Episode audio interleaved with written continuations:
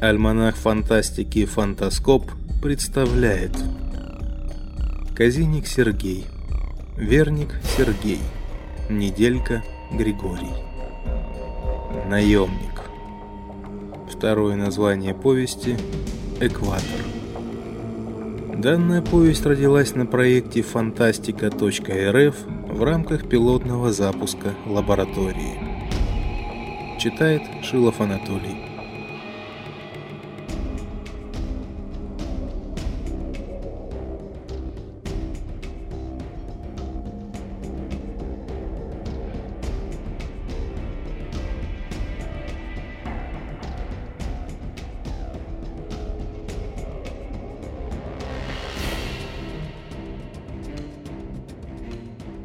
Скука.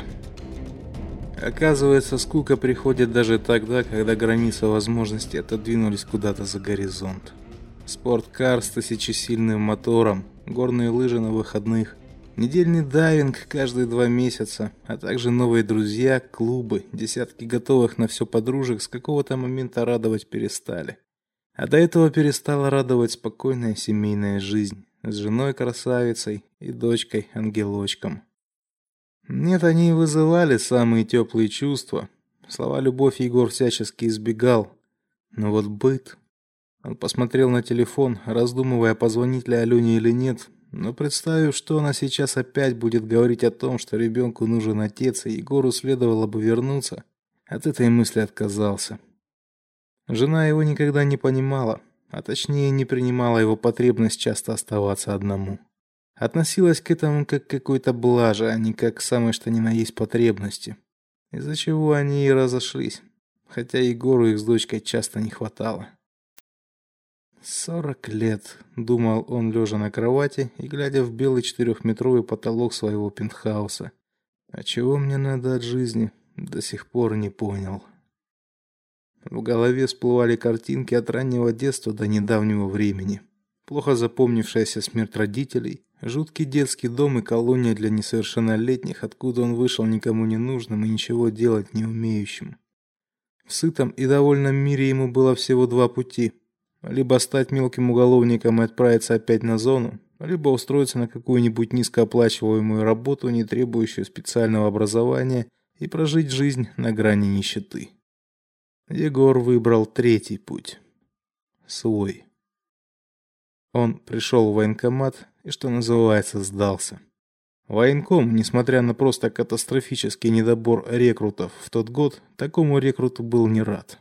Но тем не менее отправил его в какую-то тьмутараканскую строительную часть, находящуюся недалеко от границы, где Егору долго послужить не пришлось, так как этот приграничный регион быстро превратился в горячую точку. В ту эпоху так называли все локальные войны и вооруженные конфликты. Так как родины у него не было, Вернее, не было того, что принято называть и чувствовать родиной. Служба в стройбате быстро сменилась службой с оружием в руках за одну из воюющих сторон. Денег платили мало, но зато разницу между гонораром фактическим и желаемым щедро восполняли боевым опытом. Через пару лет, когда противостоящие стороны то ли исчерпали ресурс, то ли просто договорились, он остался без работы, но ненадолго так как последующее предложение ввергло его в очередную войну.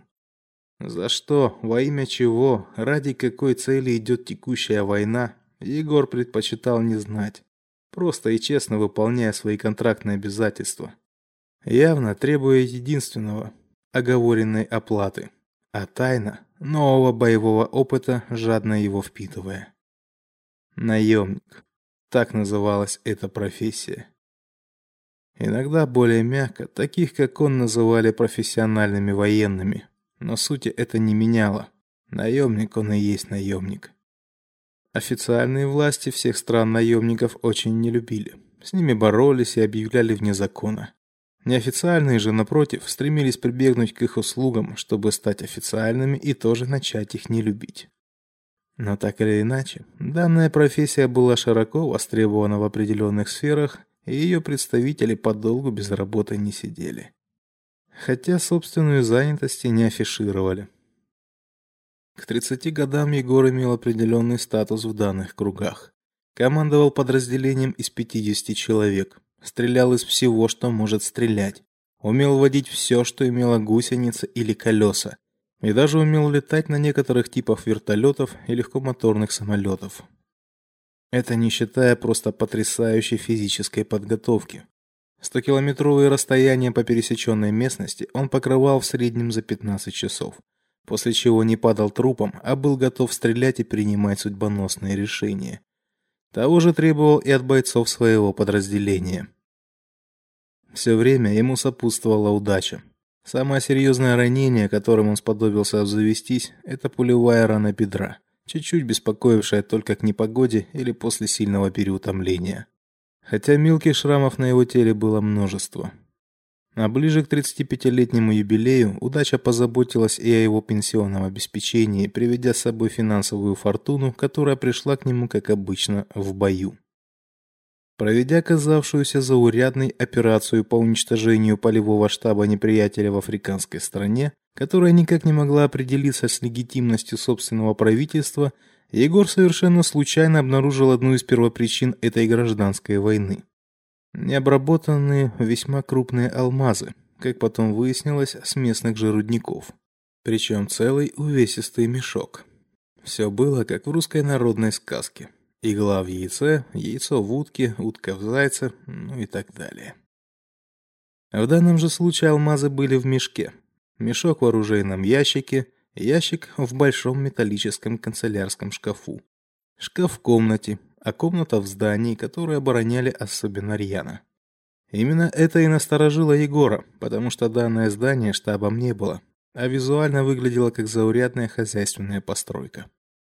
Так как каких-либо приказов и распоряжений насчет драгоценных камней Егор не получал, то он вполне резонно рассудил, что это справедливая боевая добыча его и его подразделения.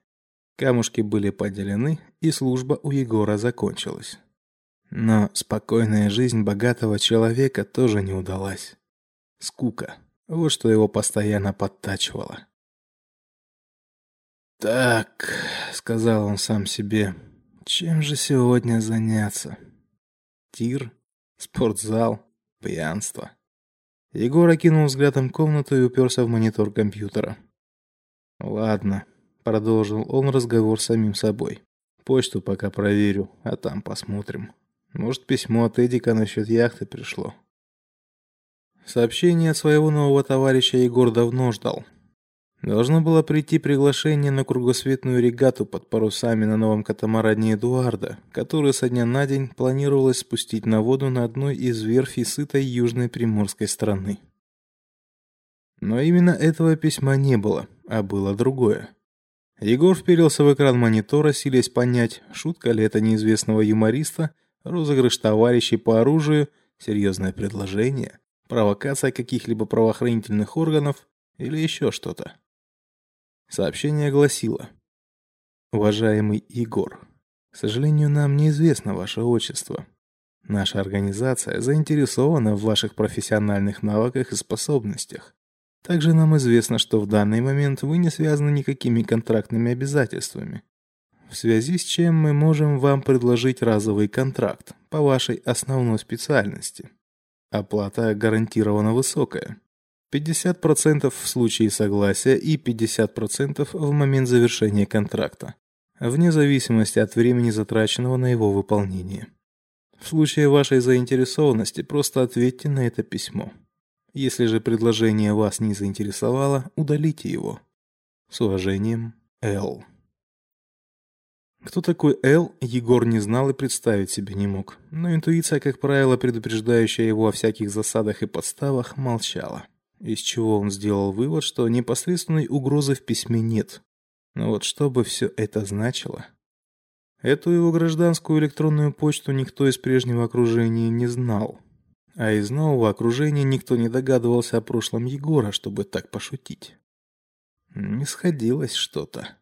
Но в любом случае это было хоть какое-то действие, развеивающее липкую скуку. Егор, не столько думая, сколько руководствуясь сиюминутным порывом, быстро набрал на клавиатуре «да» и нажал кнопку «Отправить». Ответ пришел тут же, что только несколько его озадачило. Складывалось впечатление, что на том конце провода только и ждали его волеизъявления, а текст ответа даже не набирали, а просто отослали заранее заготовленный. Ему предлагалось через пару часов прибыть в офис, расположенный в одном из крупных бизнес-центров для личного знакомства, введения в курс дела и принятия окончательного решения. Такой прыти от возможных нанимателей Егору раньше видеть не доводилось, что заинтриговало его еще больше. Хоть на это письмо от него ответа никто не ждал, он тем не менее ответил «хорошо» и стал собираться. Толстый керамический нож с кастетной рукояткой занял свое привычное место в специальном чехле на правом предплечье. А больше никакого оружия Егор решил с собой не брать, справедливо полагая, что минуя металлоискатель внутрь здания проникнуть не получится. По крайней мере, привычным для гражданских способом.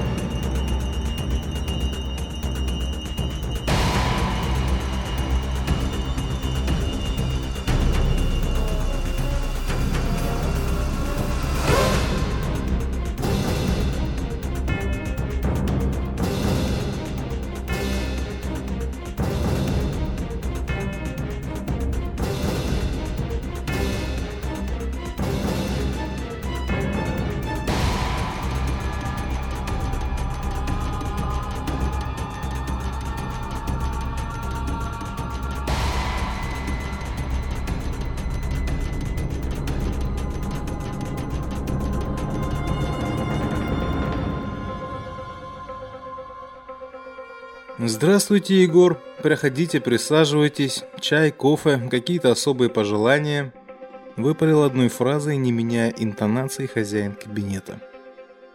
Вообще Егор был хороший физиономист, но в данном случае о конкретном возможном работодателе он ничего сказать определенно не мог.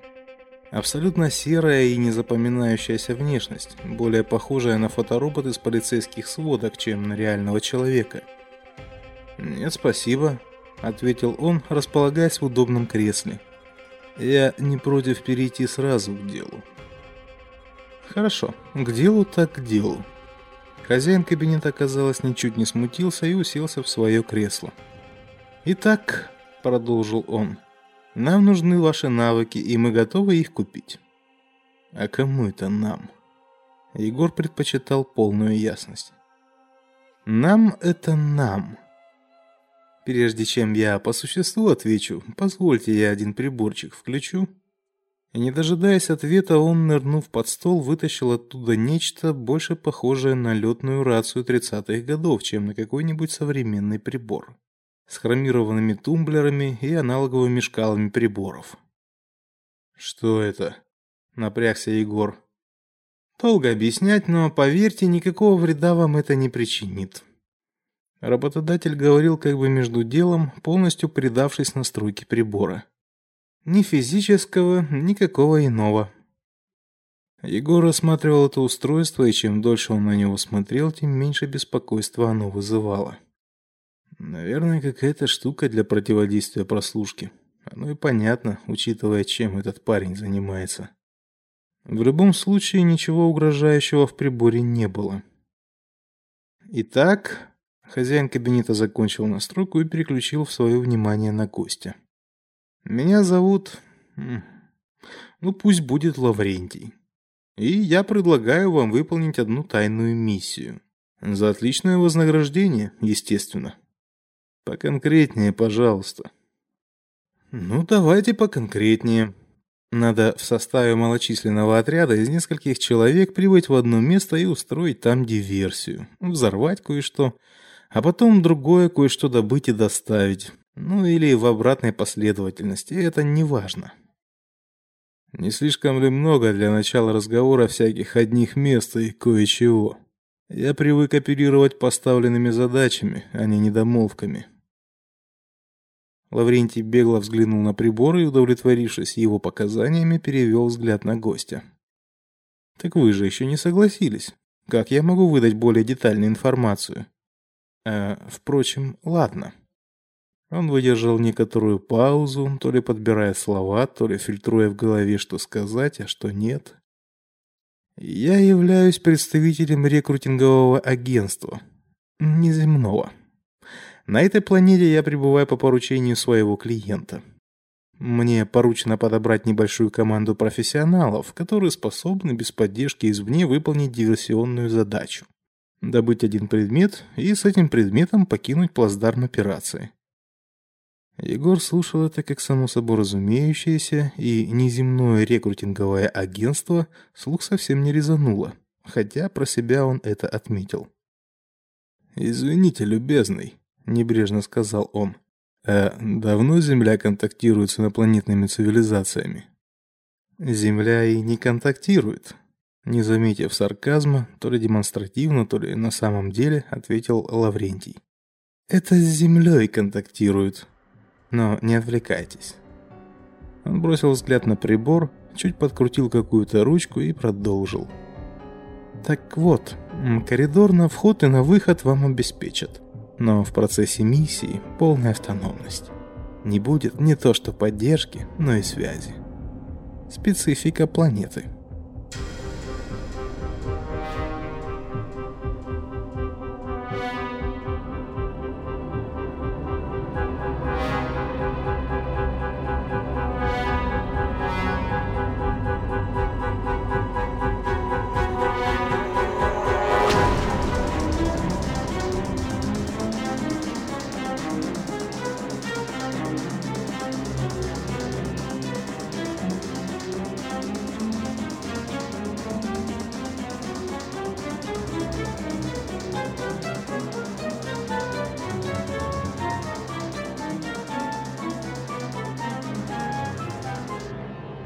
командует операцией и формирует команду.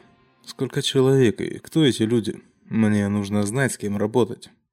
Я рекомендовал заказчику назначить полевым командиром вас, если вы не против, конечно. В таком случае именно вам и формировать команду.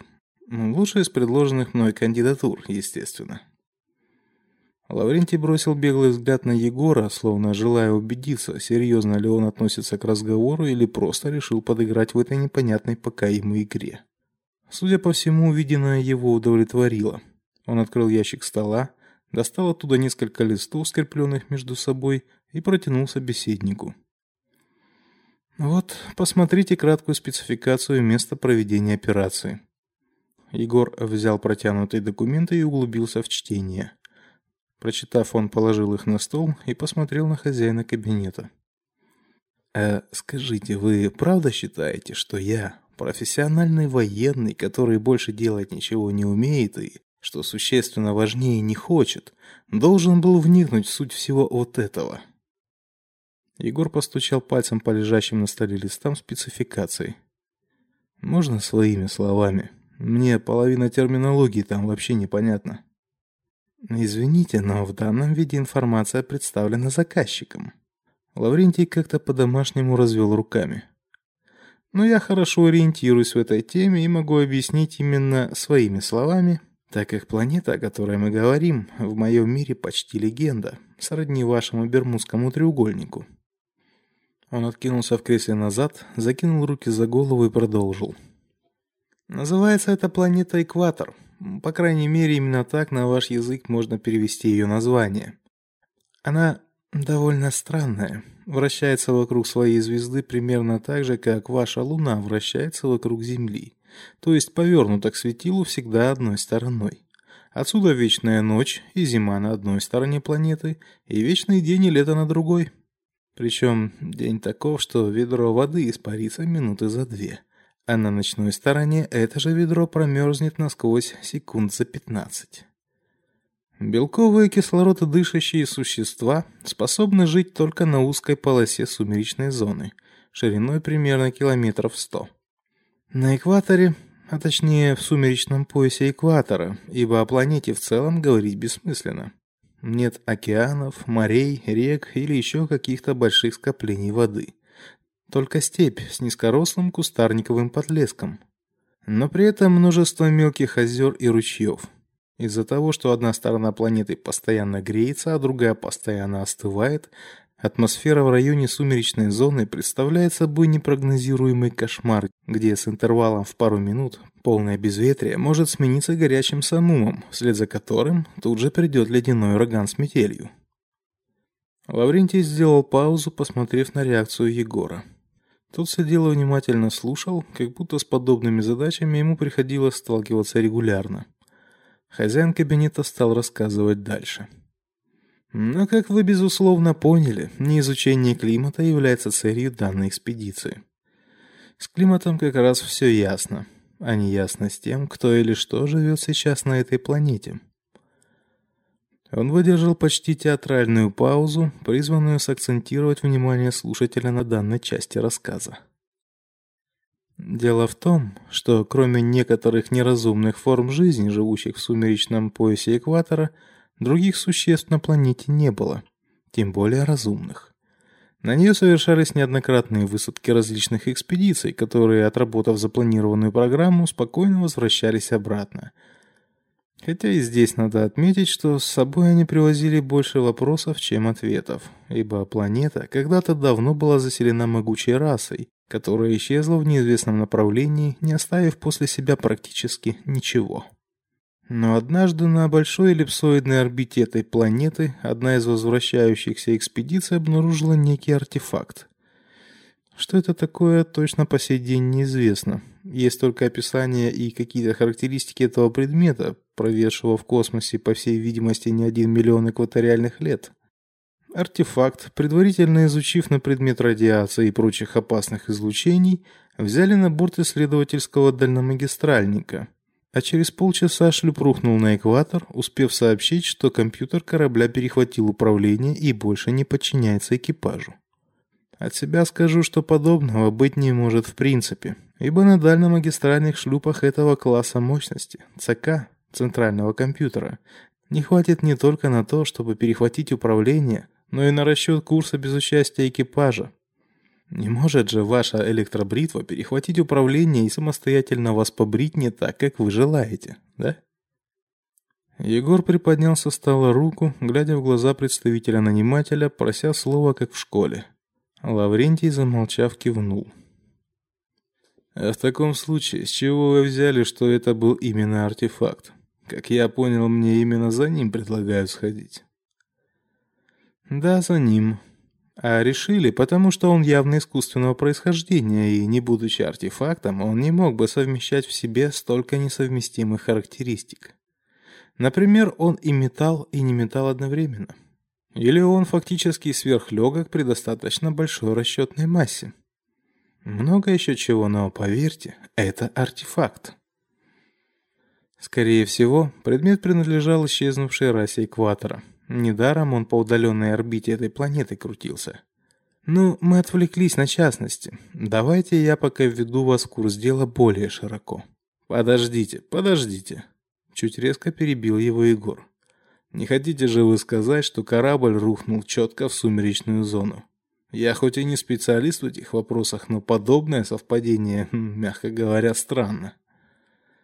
Именно это я и хочу сказать, а иначе услуги вам подобных точно бы не потребовались. Я повторюсь, вне сумеречного пояса не выжить. И да, это еще одна странность, ведь расчетно он должен был упасть совсем в другое место.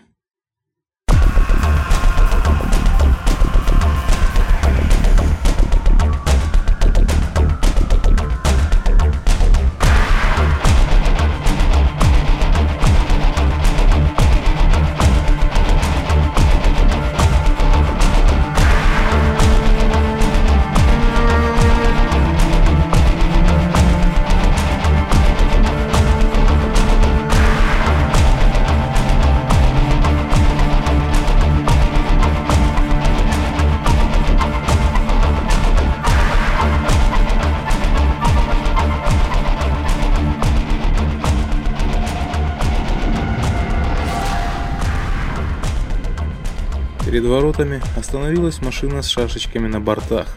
С пассажирского места встал такой здоровяк, что было непонятно, как он до этого помещался в этом автомобиле.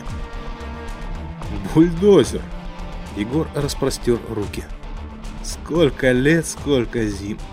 Проходи, не задерживайся!» Здоровяк кивнул водителю, отпуская такси, и шагнул навстречу Егору, заключая его в объятия. «Ага», – прогудел он, ставя его на землю. «А там, где я был, никаких зим нет, только лето. Не люблю, когда холодно». «Знаю, знаю. Ты с крайнего заработка виллу на Сейшилах прикупил. Ребята говорили. И как жизнь в раю?» Бульдозер вздохнул. «Как-как? Скучно. Оказалось, что мулатки, солнце, океан и прочие радости жизни могут очень быстро надоесть при прочем ничего не делании. А сам как? Да такая же ерунда. Не умеет наш брат жить в скуке и достатке. С какого-то момента до зарезу хочется действия, адреналина, опасности. Я тебе могу сейчас предложить именно это. Пошли в дом. Они вошли в то, что Егор назвал домом, но по сути это была большая бытовка, где все удобства исчерпывались дизель-генератором и печкой-буржуйкой. Ее привезли в заброшенный пионерский лагерь, который находился далеко от посторонних глаз, в окружении десятка давным-давно умерших деревень. Егором он был выбран временной базой подготовки к миссии именно поэтому. Войдя внутрь, Егор по-хозяйски уселся на грубую лавку, жестом приглашая гостя последовать его примеру и щелкнул тумблером устройства, напоминающего своим видом старую военную летную рацию. «Что это?» – спросил бульдозер, усаживаясь напротив. «А, махнул рукой Егор. Подарок заказчика. Раззамбатор. Наверное, так его правильнее всего назвать. С ним в разы проще в курс дела вводить». «Что?» Бульдозер вытянул в удивлении лицо.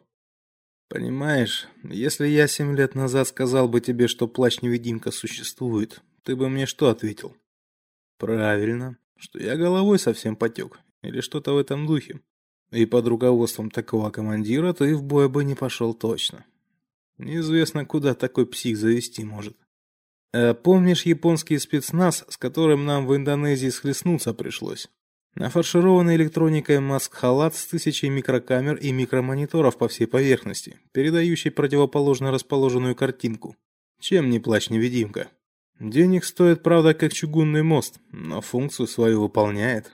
Одетого в такую штуку спецназовца только по неуловимому движению заметить можно было. Или тепловизором. Бульдозер молча кивнул.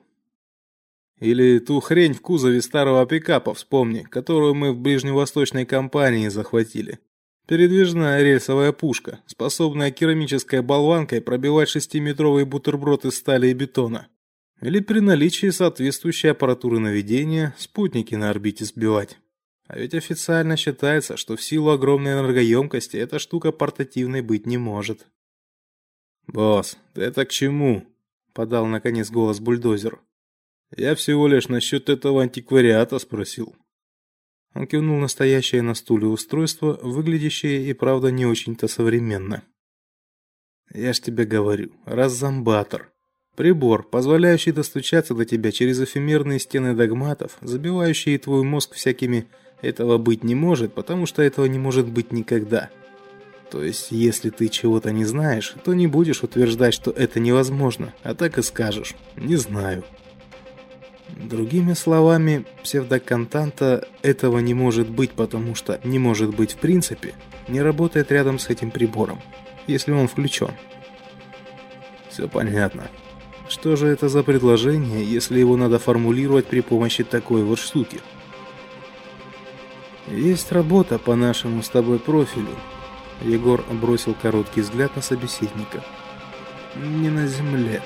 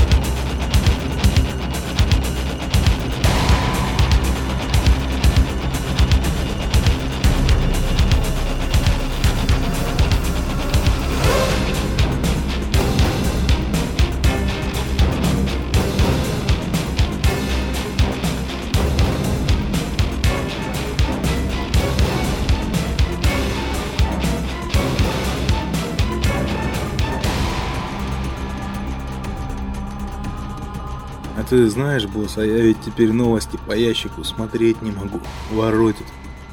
Бульдозер сосредоточенно полировал свой тесак, размышляя вслух. Слушатель в лице Егора был ему не особенно-то нужен. Егор поэтому и не счел нужным реагировать, ибо прекрасно понимал, что имеет в виду его шкафоподобный приятель. «Противно», – продолжил бульдозер, постучав ногтем большого пальца по лезвию и принявшись полировать дальше. «Неужели ж никто всего этого бреда не замечает?» «Замечает, замечает». В дверях стоял низкорослый худощавый парень и улыбался. «Привет, служивые!» «О, вот!» Спустя секунду визитер утонул в объятиях бульдозера. «Да отпусти, громила!» Были видны только ноги вновь прибывшего, обутые в армейские берцы, болтающиеся в воздухе. Он был как минимум вдвое мельче своего товарища по оружию. «Да отпустишь ты, слонопотам, тебе говорю! Ребра мне сломаешь, останусь без экскурсии!» «О, вот, сколько лет, сколько зим!» Бульдозер радовался, как ребенок. Я даже не рассчитывал, что ты к нам присоединишься. Че это вдруг? Не вижу причин не тряхнуть стариной. Привет, босс, проговорил гость, наконец-то освобождаясь от объятий своего товарища по оружию. Привет, привет, вот. Я тебя только завтра ждал. Егор без лишнего понебратства протянул руку. Чего так рано? А что дома сидеть? Дела быстренько свернул, машинку захватил и сюда,